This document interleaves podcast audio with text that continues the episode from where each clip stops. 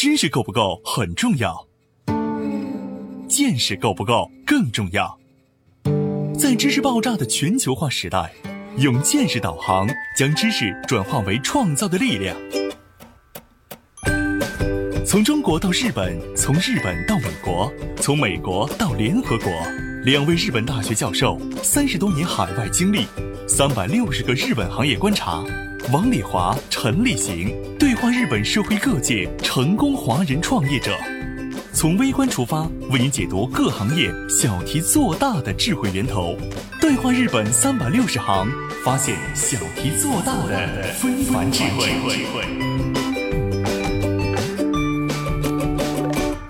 听众朋友们，欢迎您收听这一期的《对话日本三百六十行》。本期节目，我们又邀请到了一位建筑设计和养老方面的非常有经验的嘉宾，焦总。焦总你好。你好，王老师。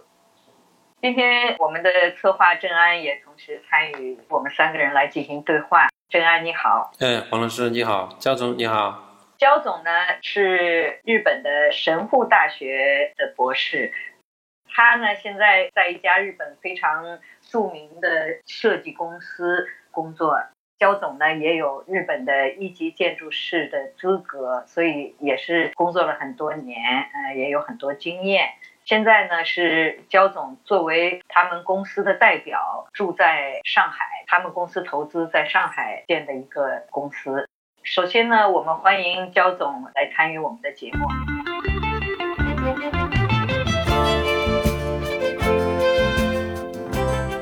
什么说二零一三年是中国养老产业的发展元年？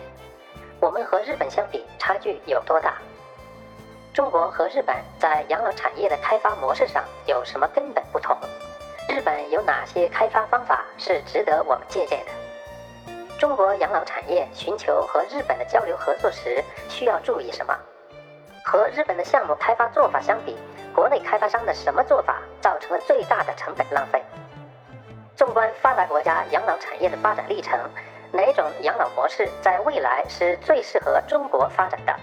敬请收听本期《对话日本三百六十行》，与日本华人设计师谈中日养老产业未来发展。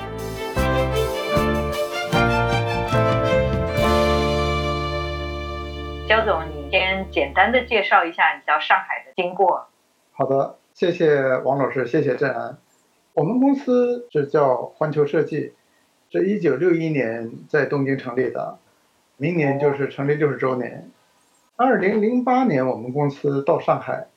我是二零零九年到上海的。因为日本的老龄化程度大家都知道比较严重，所以呢，在我们公司成立六十来年以来，一直是做养老的设计项目，做的也比较多。中国呢，应该说是进入到养老元年是二零一三年。呃，二零一三年以来，我们也在中国做了很多的和养老和健康相关的一些设计工作。说起来，已经到上海已经十年了。那是有经验了哈。另外一个，各种设计都做，不只是养老，对吧？对，不只是养老，我们就是相当于国内的这个建筑设计院。啊，对对对，建筑设计院，现在日本非常有名。日本不光是东京、大阪也有分公司啊，各种项目。然后现在在养老设计这一块儿投入的挺大的，是不是？对，养老方面呢，这可能是跟在日本积累的经验是有关系。另外一个呢，就是我们公司本来就是做这种公共建筑的项目就比较多，所以呢，就等于是依托在日本积累的这些经验，正好这几年中国的老龄化问题也非常严重，所以就等于依托这个经验，在国内来呃开展一些这相关的一些工作。啊，比如说主要是什么样的呢？是呃，整个设计养老院呢，就是你们以什么作为支撑你们养老这一块的咨询了设计的这些方面呢？我记得听你说过，日本的一个养老方面的协会是你们公司领头的，对不对？对，这个协会呢，我简单的介绍一下，是在二零一二年筹备的，呃，叫国际医疗健康福祉协会，总部是在日本的东京。我们公司的董事长叫西仓努，是日本一个比较有名的一个建筑家，社会的影响力也比较大，所以就由他来呼吁由日本的社会扶持法人，包括一些养老院的一些经营公司，然后还有像我们这样的规划设计公司，还有一些专门做养老院建筑公司、人才培训投资公司，由这些公司来成立的这一个做医疗健康养老的一个协会，然后来做中国和日本两边的一些交流业务。哦。那么就是说，在日本也有很多年的经验了，然后现在到中国呢，二零一三年中国的养老元年是怎么回事？呃，因为二零一三年国务院发了一个文件，就是有关中国这个养老产业的这么一个文件，这个文件呢就被认为是就标志着中国正式进入了这个养老要大力发展养老这么一个时代一个时期，所以养老业内的人士都。普遍认为，二零一三年就是中国的养老元年。到二零一三年为止，中国的这个养老机构，就是我们大家所知道的，就是传统的那种稍微档次比较低的那个养老院，比如说农村叫敬老院，城市里面叫福利院。但是像比如说包括日本、欧洲、美国在内的这种现代化的先进这个养老机构，大量的建设是从二零一三年开始的。哦，怪不得。对，这是一个分水岭。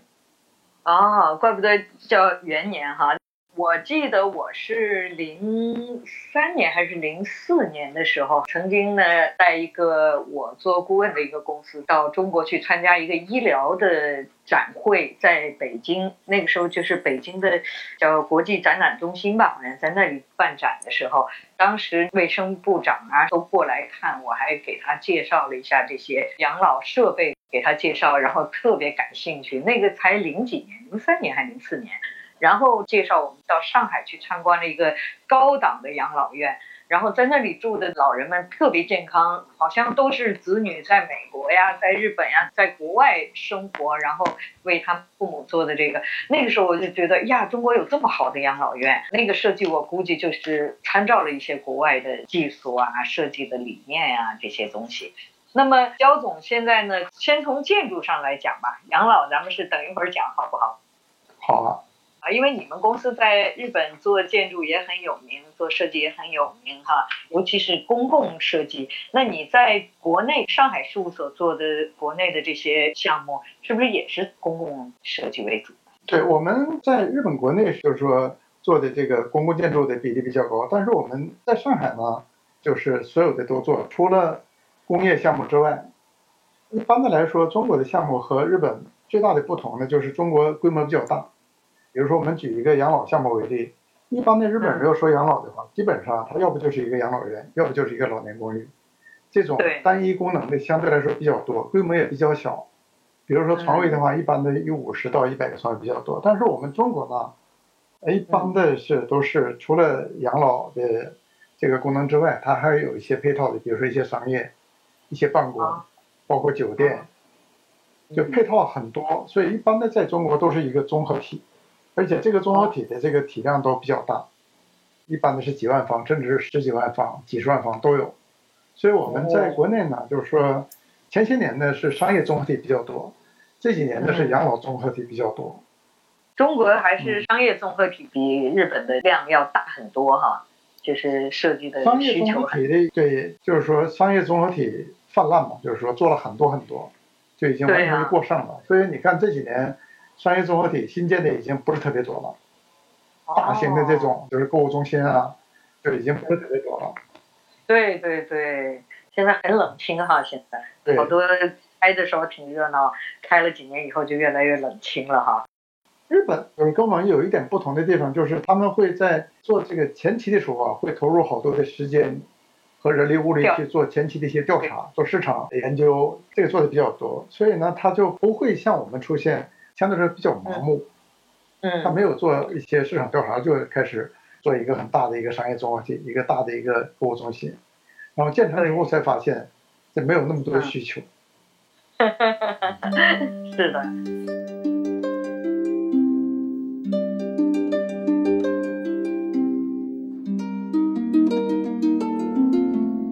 那个其实我也碰到过很多这样的客人哈，就是政府带来的代表团到日本来招商，招商说明会也带很多企业过来嘛。我看到他们的一些宣传资料的时候，就感觉不接地气。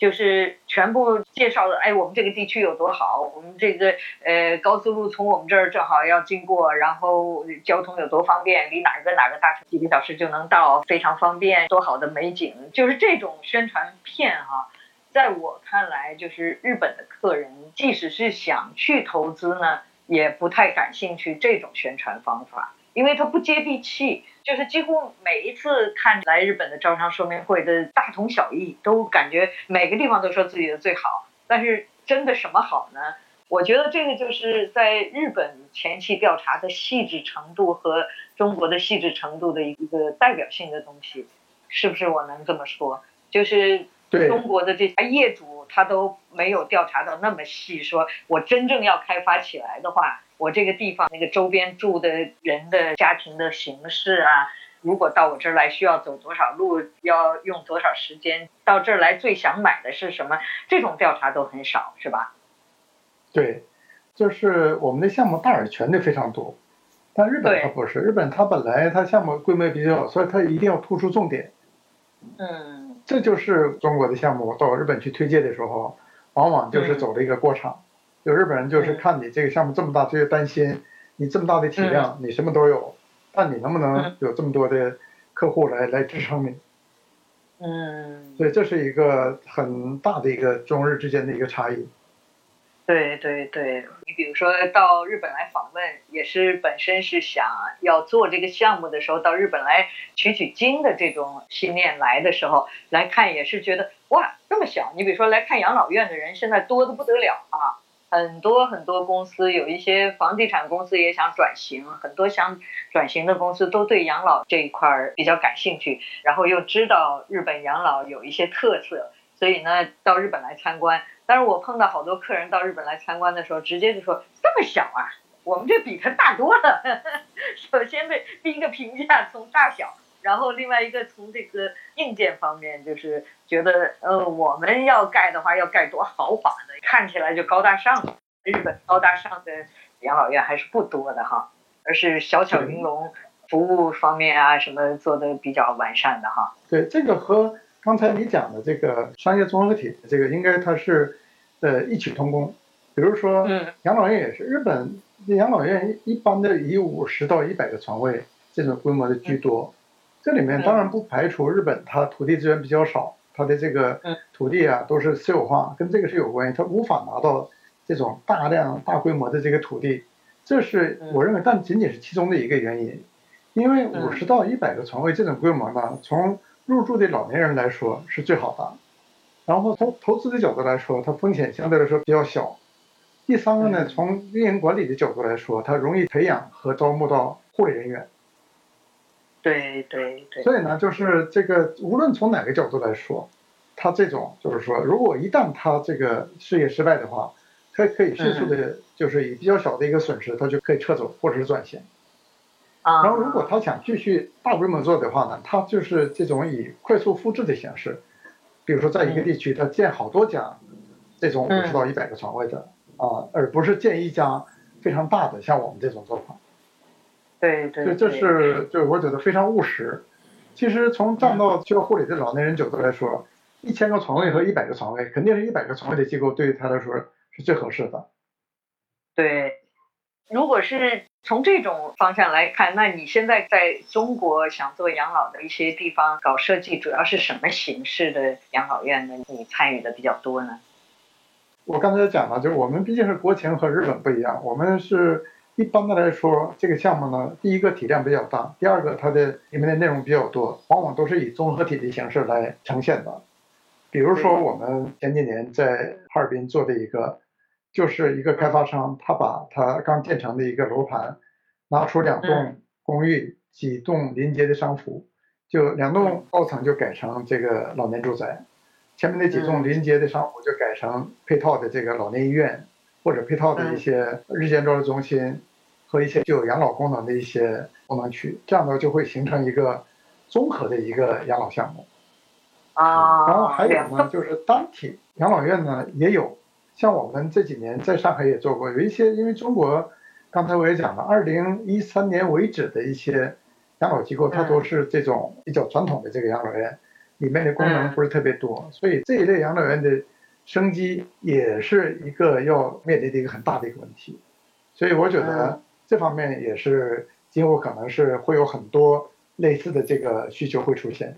对对对。这个我有一个感觉哈，就是我们在日本做设计的时候，从我们的经验来讲，就是你刚才说的前期调查做的特别细哈，所以呢，相对来讲设计的这个日程哈，好像没有中国那么赶，我觉得，因为日本的客户就是日本的业主。他也会认为，希望你多花一些时间把我这儿好好调查，为我今后设计完了盖好了以后的这个长期的可行性这方面呢，需要在设计前期阶段认真的考虑。所以设计的期限好像我感觉比中国要长，就是在国内。的时候，经常有业主委托这个设计的时候，就说越快越好，赶紧做出来，就是那种感觉哈。我记得你做哈尔滨项目的时候，我也正好去国内跟你见过哈，听到业主说你们怎么做的这么慢，是不是有过这件事儿？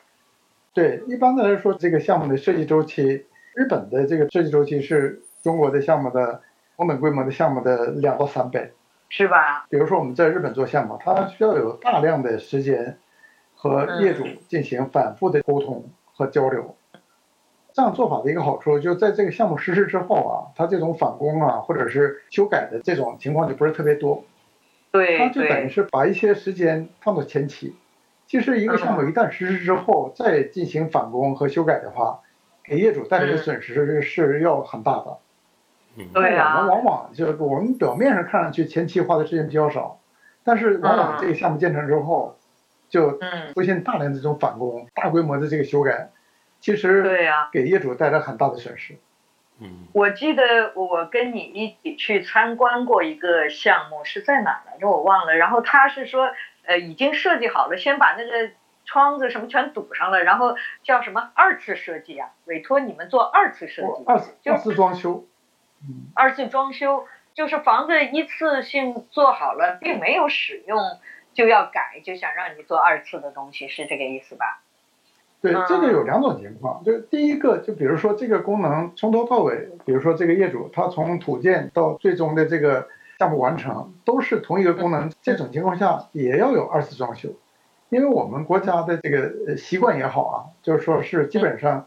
呃，先是把土建做好，然后再有一个二次装修。当然还有第二种情况，就是你刚才讲的，像有的这个开发商。对前期这个工作做的不是特别充分，那做土建完成之后，他才想，哎呦，我这个功能当初设计的不对，我要进行修改。所以往往有的时候是土建完成之后，进入二次装修之前对功能进行了一个调整。那这种调整其实是很不好的，因为它最初的这个建筑设计，它这个施工都是按照它最初设计的那个功能来进行的。它再调整的话，它因为结构是不能动的，所以会有很大的问题。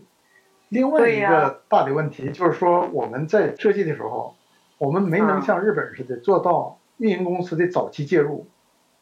啊，对，运营往往都是设计公司对，如果运营公司能够早期介入的话，那他就能保证这个项目在后期完成之后，运营公司进来之后，基本上能达到运营公司这个要求。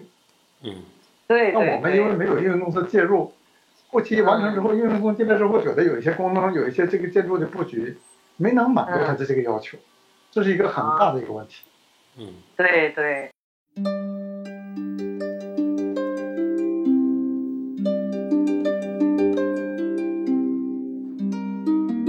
所以我觉得，像你们在国内做很多这个养老设施，甚至就是只接这个二次设计这种感觉的时候，你们的协会后面有支撑这个专业的东西非常多嘛？啊。哪怕是在中国设计这个养老设施，你们的这些会员们都会很给力参与的哈。就刚才你说的运营的方面，他虽然不是到这儿来运营，但是他有很有运营经验，对吧？对，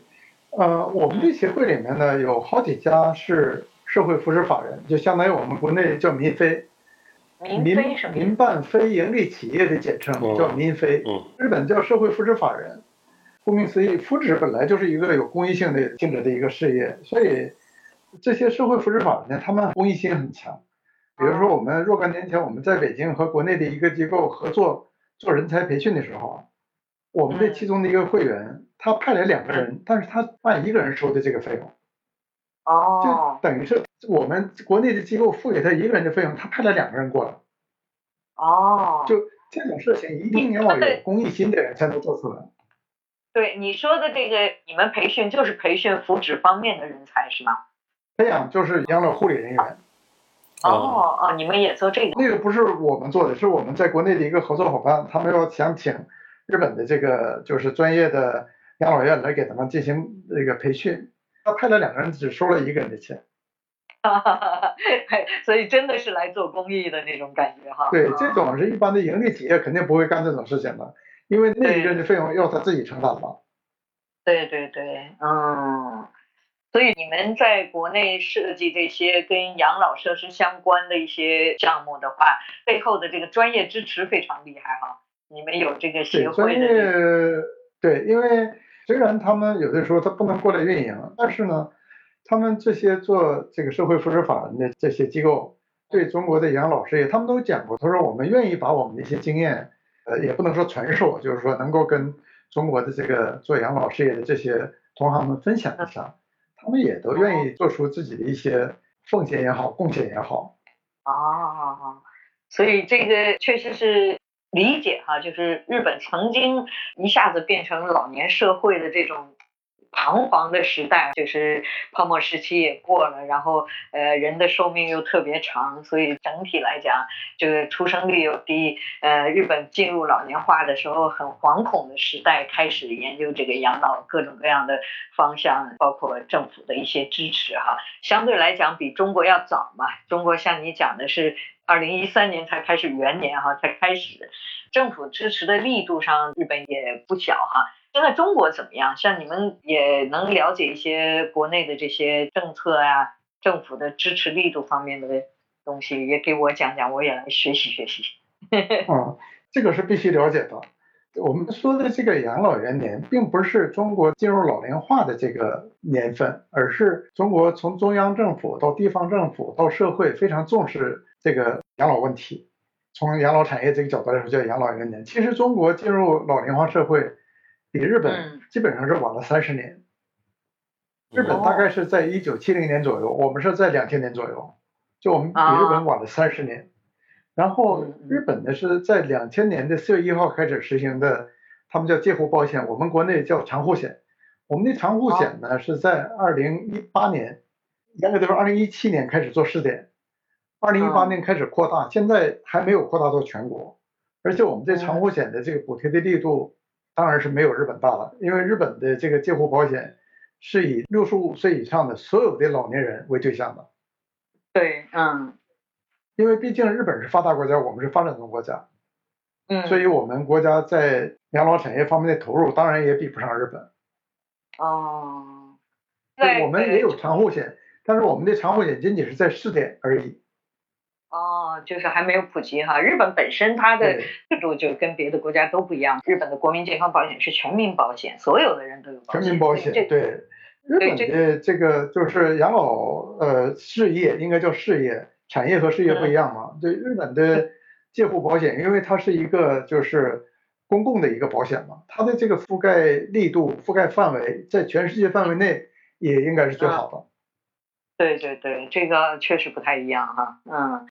我们现在对养老设计这一块儿，比如说，我记得你也给我看过你的一些作品哈，就是有很多做不动产的这些公司，他们开发的很大面积的住区，这个里面呢要有一些活动中心啊，要有一些这些东西。现在有一些地方把这个，比如说一般的商业住宅的贩卖点上，也注重到整个小区的社区的服务上。所以他们会做很多各种活动的，比如说运动用的地方啊，然后。其中的现在有很多开始注重养老的地方，也是为了年龄比较大的一些人对这个社区更感兴趣，所以请你们去做一些展厅啊，就是养老的设施，呃，专门以养老为主题的一些在社区里面的展会，对吧？呃，我看到过你的设计，这方面现在怎么样？就是中国是不是也是因为很重视一些年龄大的，想吸引他们来这种社区里来居住、买房子，所以才请你们来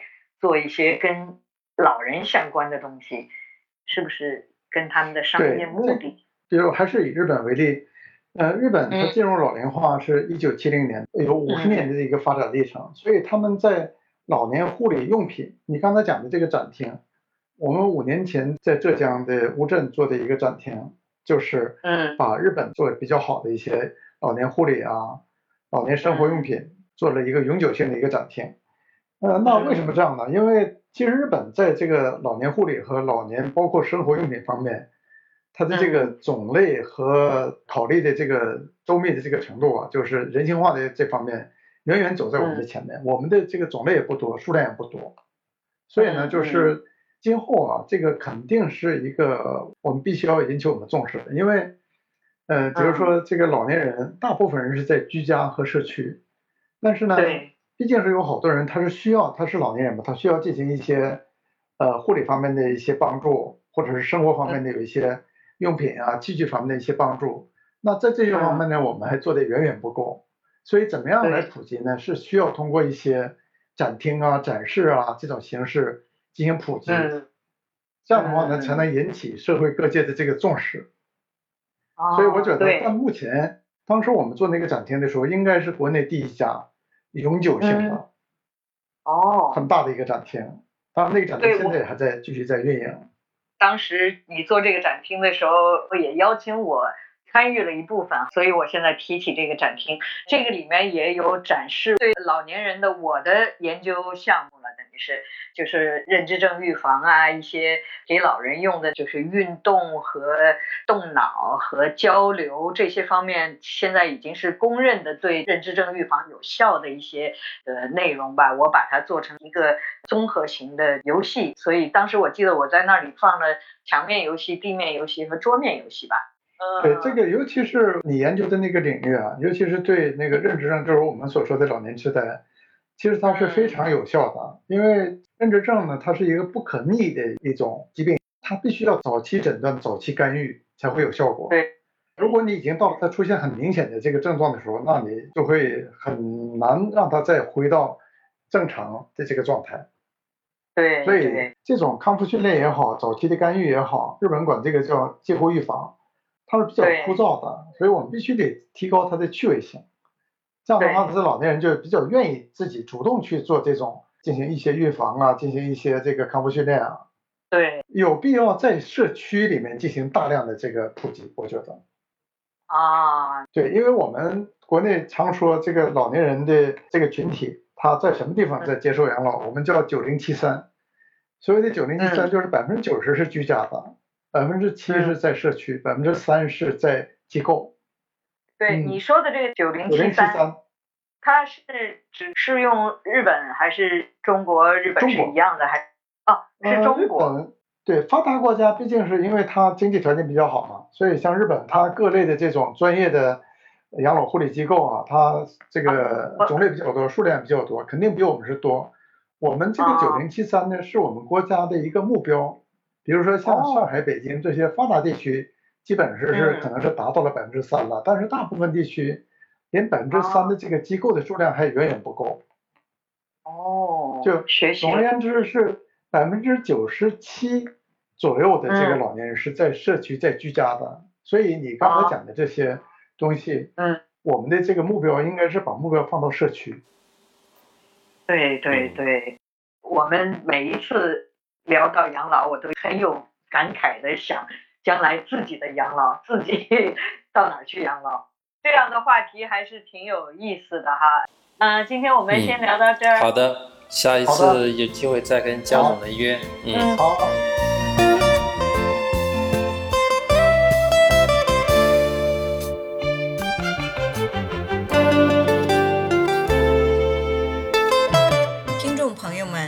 如果您想了解《对话日本三百六十行》节目相关内容，请在微信添加朋友公众号里输入“对话三六零”，搜索“对话三百六十行”公众号，点击关注与我们交流。